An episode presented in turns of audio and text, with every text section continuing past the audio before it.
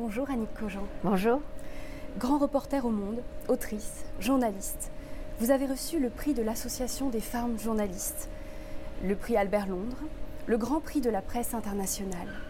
Vous écrivez dans l'introduction de votre dernier livre d'entretien Nous ne serions pas arrivés là si. Paru chez Grasset et au livre de poche, La force de la parole, la puissance du témoignage l'énergie contagieuse que dégagent les parcours d'autres femmes, l'inspiration que l'on y trouve, j'y crois plus que jamais. Pourquoi est-ce que la parole est si importante pour vous? Comment est née votre volonté de dialoguer avec les voix du monde et de mettre les mettre en lumière comme vous le faites? Ah, je ne sais pas si c'est. J'allais dire c'est une longue histoire. Non, c'est pas forcément une longue histoire. J'ai toujours aimé parler avec les gens, j'ai toujours aimé communiquer et j'ai choisi ce métier de journaliste qui me donnait un, merveilleux prétexte pour rencontrer les autres, avoir le droit de frapper à leur porte pour dire j'ai des questions à vous poser, j'ai une carte de presse, je suis journaliste. Donc c'est un grand prétexte. Ça a aussi un effet, ça a aussi une utilité, j'espère. Je crois profondément dans l'utilité de mon travail. C'est aussi un immense plaisir. C'est une façon, c'est plus qu'un métier. Je n'ai pas choisi finalement un métier, j'ai choisi une façon d'être au monde, je dirais, sans jeu de mots, avec le monde gothique dans lequel pour lequel je travaille, réellement c'est une façon d'être et c'est une façon de s'interroger, se demander qu'est-ce qu'on fait là et comment on peut le faire harmonieusement. Voilà. Et donc je crois profondément que les gens nous inspirent. D'abord, il faut les faire parler parce que c'est important dans plein de situations d'avoir des témoignages. Les, pays dont on n'a pas de témoignages, ben, c'est là où on peut massacrer tranquillement, torturer, etc. Euh, donc il faut essayer d'avoir le maximum de témoignages sur tous les endroits du monde. Mais je crois aussi que, les autres nous apportent beaucoup. Écouter la parole des autres. D'abord, on a besoin d'apprendre des choses d'eux, mais plus on est proche les uns des autres, plus on se comprend, moins on a peur et plus on, plus on a de la force, de la solidarité, de la force. Donc je, crois profondément là-dedans. et, il se trouve que dans les Je ne serais pas arrivé là si, qui est une drôle de formule, euh, qui au départ euh, m'interrogeait, je cherchais à faire des entretiens sur l'intime façon à ce que les gens se, se révèlent et dans leur, euh, oui, leur intimité, ce qui les, ce qui, ce qui consiste, euh, ce qui fabrique en tout cas leur ressort, ce qui les propulse, ce qui les a construits, fait dévier, parfois interroger, zigzaguer, et puis en même temps qui les fait se tenir debout et droit. Et on, on a tous des moments de faiblesse, des moments où on vacille, oscille, vacille, et, et cherche notre voie. Et je crois que les autres ont, des réponses en tout cas. Et la force du témoignage, effectivement, a beaucoup d'importance. Euh, je crois que dans euh, l'interview, Gloria Steinem, la, grande féministe américaine, dit on est tous toutes, en tout cas les femmes, construites par d'autres femmes. Et je crois que c'est vrai. Je crois qu'en tout cas, il y a cette possibilité. On a besoin de phares. Euh, on n'en a pas eu beaucoup, je pense. Nous, en tout cas ma génération et, celle d'avant au pluriel, parce que dans nos livres d'histoire, dans, autour de nous, il y avait très peu, sauf dans nos familles, peut-être, évidemment, il y a toujours eu des, femmes extraordinaires, mais sinon, dans nos livres, dans notre éducation, on nous montrait absolument pas d'exemple de femmes. Mhm. Et donc, c'est vrai que mon mon métier, c'en est un quand même, eh bien, me donne cette possibilité et cette responsabilité de chercher partout où que j'aille à, mettre les femmes en avant.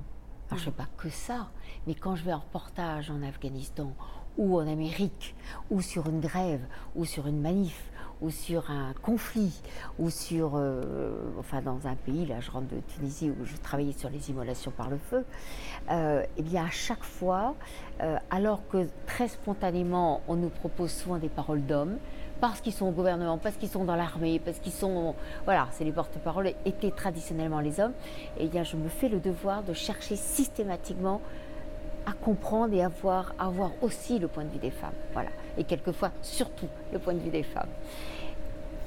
C'est une partie, une partie de la réponse, mais on pourrait en parler plus longuement. J'ai découvert Je ne serais pas arrivée là si, il y a quelques années, conjointement avec une anthologie de poétesses parue chez Gallimard, dont le titre reprend un vers de Sappho. Quelqu'un plus tard se souviendra de nous un vers qui a eu un écho important en vous lisant, en lisant tous ces témoignages de femmes, l'importance de la mémoire et de l'autre dans les dimensions du temps et de l'espace qui s'est lié vraiment à tous ces témoignages dans mon esprit. Pourquoi avez-vous choisi de rassembler dans les livres des mm. voix de femmes exclusivement? Et pourquoi cette bascule du je dans le premier tome au nous? Ah. D'abord, euh, je, trouve, euh, elles m'émeuvent toutes ces femmes. Euh, quand je fais des interviews de femmes, j'aime aussi interviewer les hommes. Mhm. Mais il se trouve que quand j'interviewe les femmes, il me semble qu'avant même de leur avoir posé des questions, l'échange de regards fait que, euh, je vais pas dire, on se comprend pas toujours immédiatement, bien sûr. On peut être, venir de, on a des, générations, des milieux différents, culturels, de langues, etc. Mais très vite, j'ai l'impression qu'on en se regardant, on sait qu'on sait. Voilà. Alors on sait quoi, on va, je ne vais pas le développer. Il se trouve qu'on sait ce que c'est la condition des femmes quand même, et qu'on partage immédiatement un certain nombre de choses.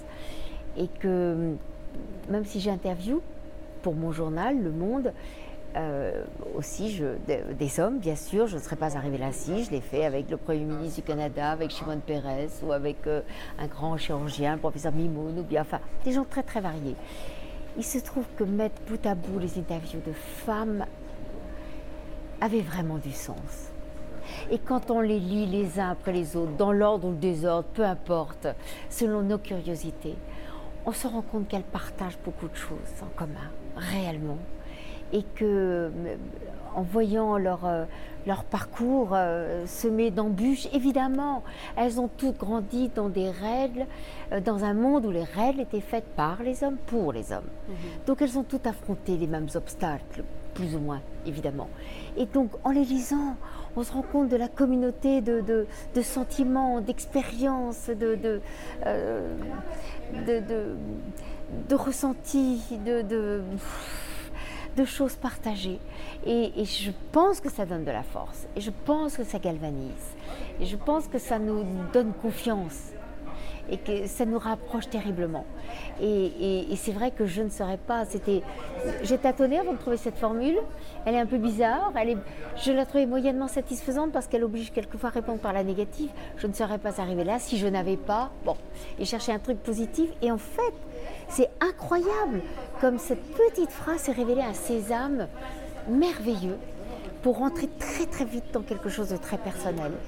Euh, les gens ne veulent pas tricher. Alors il y a évidemment des gens spécialistes de communication.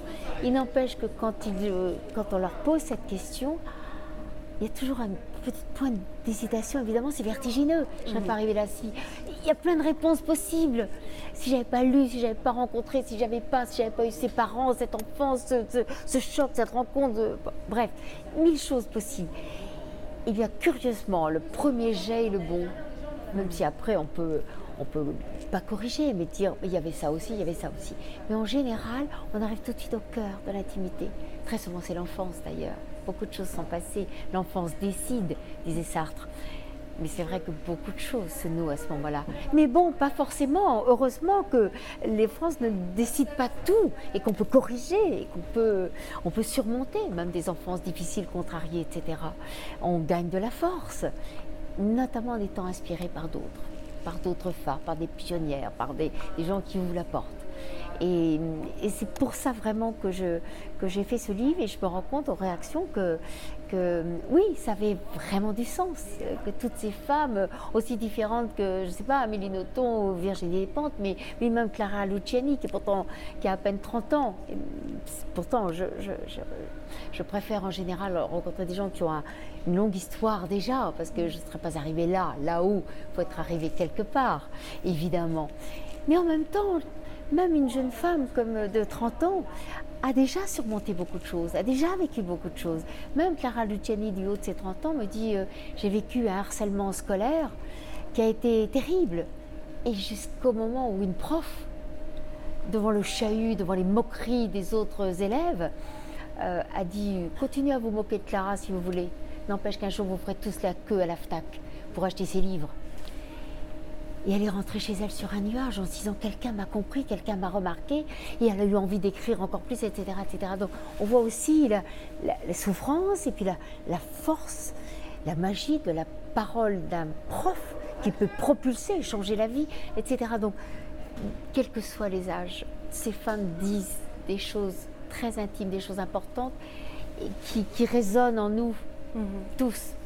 Et donc, je pense qu'ils peuvent aider. Alors, le jeu, et le, qui était effectivement le, qui est la formule que je continue à utiliser, c'était le titre du premier livre.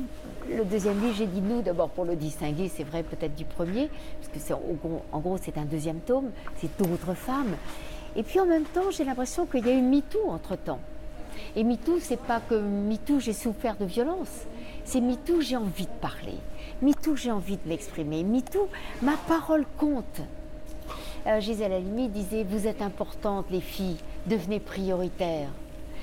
Eh bien, oui, MeToo a fait, je pense, c'est un événement très important, et MeToo a fait se rendre compte de Ouais, chacune a le droit de parler, chacune a le droit de s'exprimer pas que pour, de façon victimaire ou pour dénoncer les affreux qui nous ont fait du mal, qui existent et elles ont raison de le dire.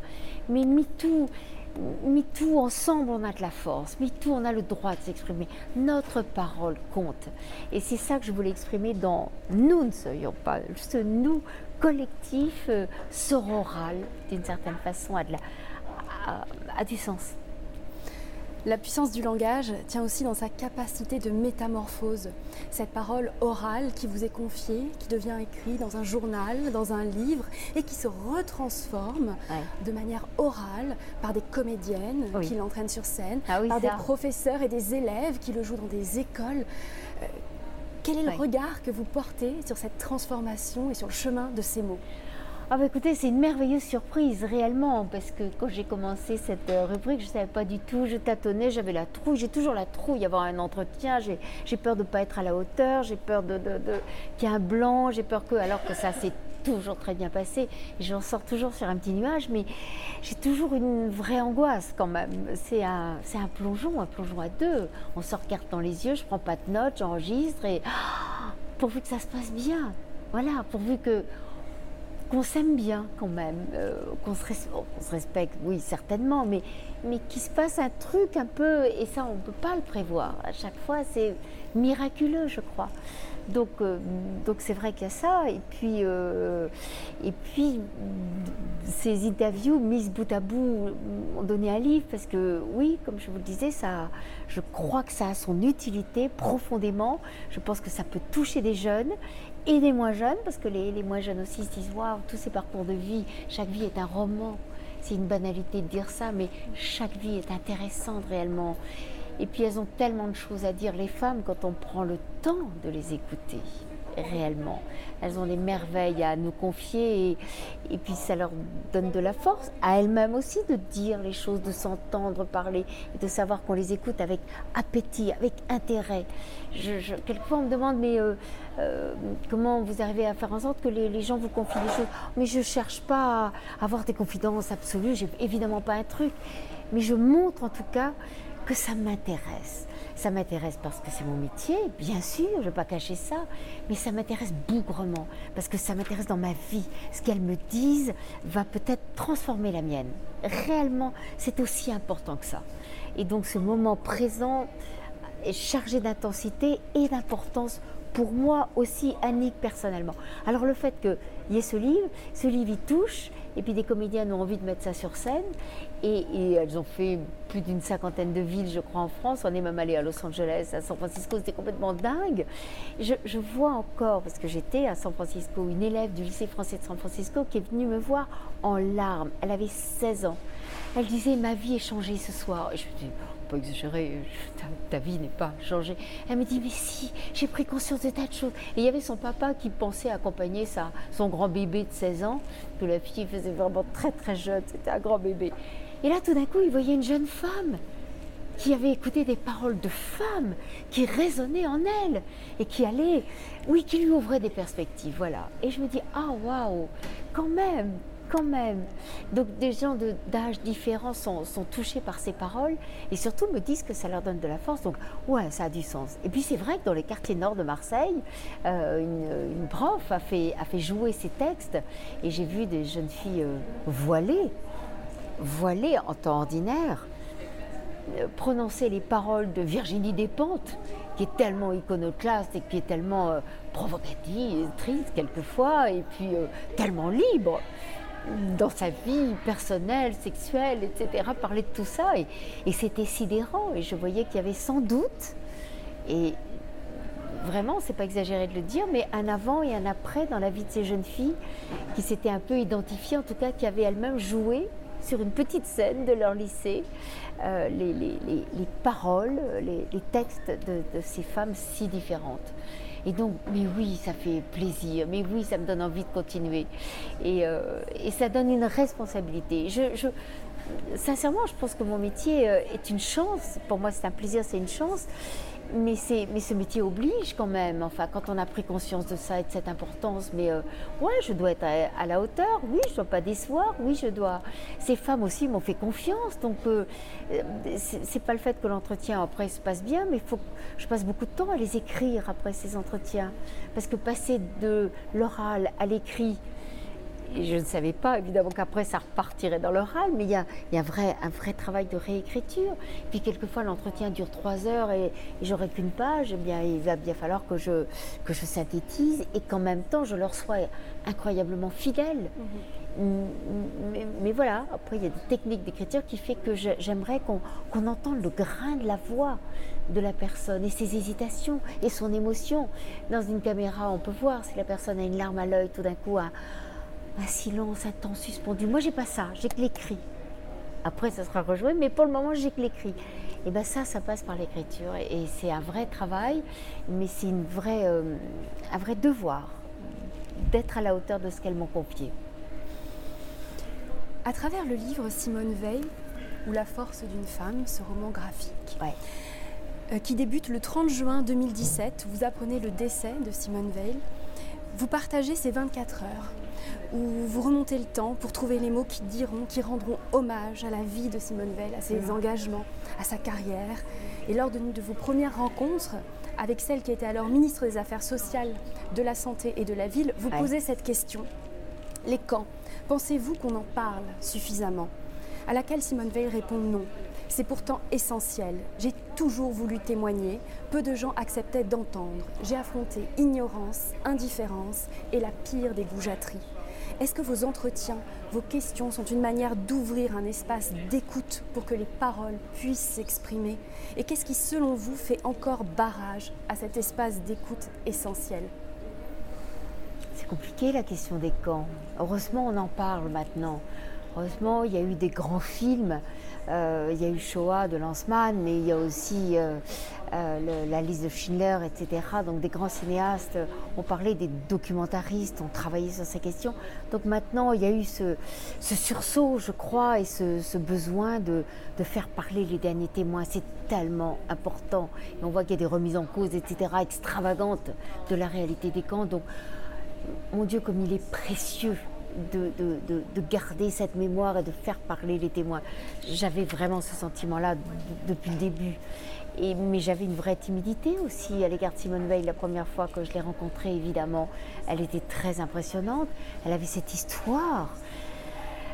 Euh, J'allais dire qu'on on, on lisait sur son visage, non, parce que si on ne le savait pas, évidemment, mais il se trouve qu'on le savait, donc à travers ses yeux clairs, une limpidité absolue qui était, qui était toujours un peu humide, donc j'avais ne savais pas si elle était au bord des larmes ou pas, et elle pouvait l'être en effet.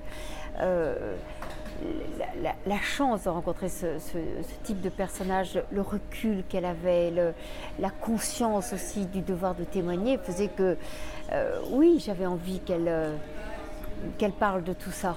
Et euh, elle l'a fait à différentes reprises. Elle l'a fait au départ, elle avait envie de le faire en rentrant des camps.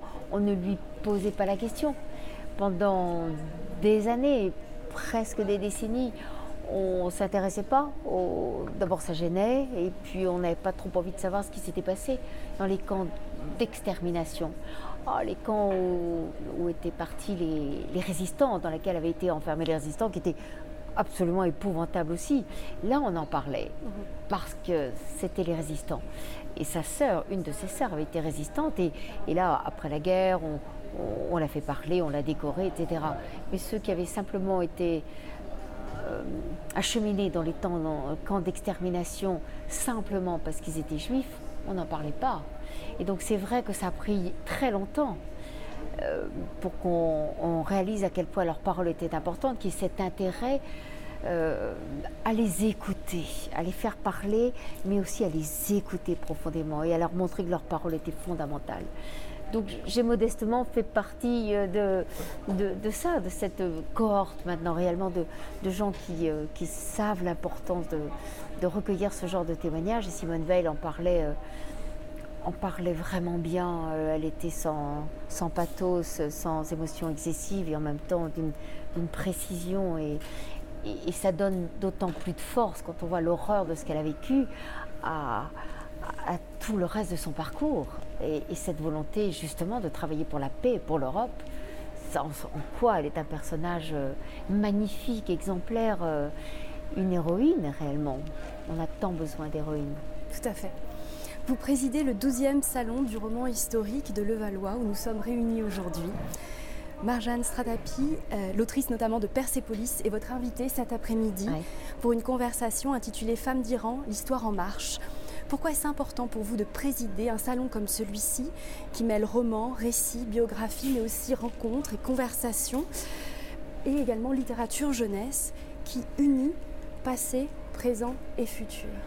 Ah bah écoutez, le passé, c'est une évidence, un salon du, roman historique évidemment, donc il y a beaucoup de, gens ici très très divers qui ont travaillé sur des situations euh, euh, qui sont passées dans différents moments de la grande histoire avec le, H majuscule, qui se sont intéressés à des personnages disparus, qui ont fait des biographies. Euh, Nicole Baccarat qui vient d'avoir le, prix justement des, lecteurs nous raconte l'histoire de sa maman résistante et c'est un livre absolument bouleversant et c'est formidable qu'il ait, eu le, Grand Prix des lecteurs.